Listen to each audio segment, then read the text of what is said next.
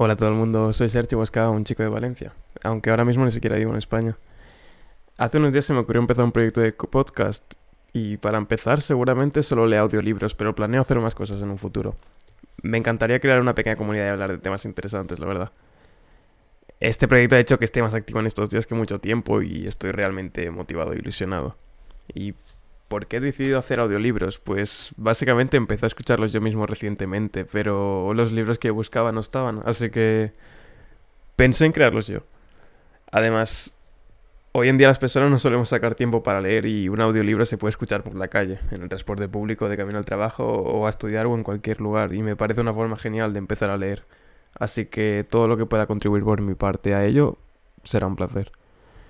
Generalmente pienso leer en español y en inglés los libros, aunque si me animo lo haré también en otro idioma que sepa, en el caso de que el idioma original no sea ninguno de los dos habituales.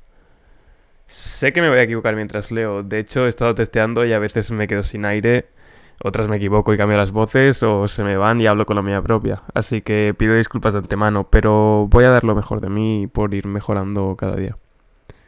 Mi plan es subir varios capítulos a la semana.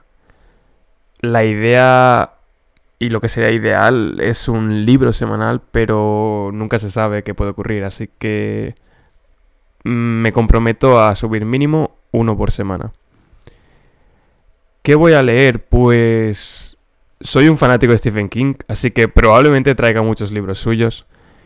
Iba a empezar con La Torre Oscura, pero he decidido empezar con algunos más suaves a modo de práctica. El primero va a ser El sobrino del mago, de las Crónicas de Narnia, que es uno de mis libros favoritos. Y a continuación subiré el resto de libros de la saga. De hecho, cuando suba esta presentación ya lo habré terminado de grabar. Y igual el segundo también, pero no lo sé todavía.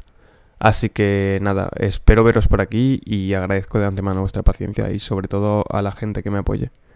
Se lo agradezco todavía más.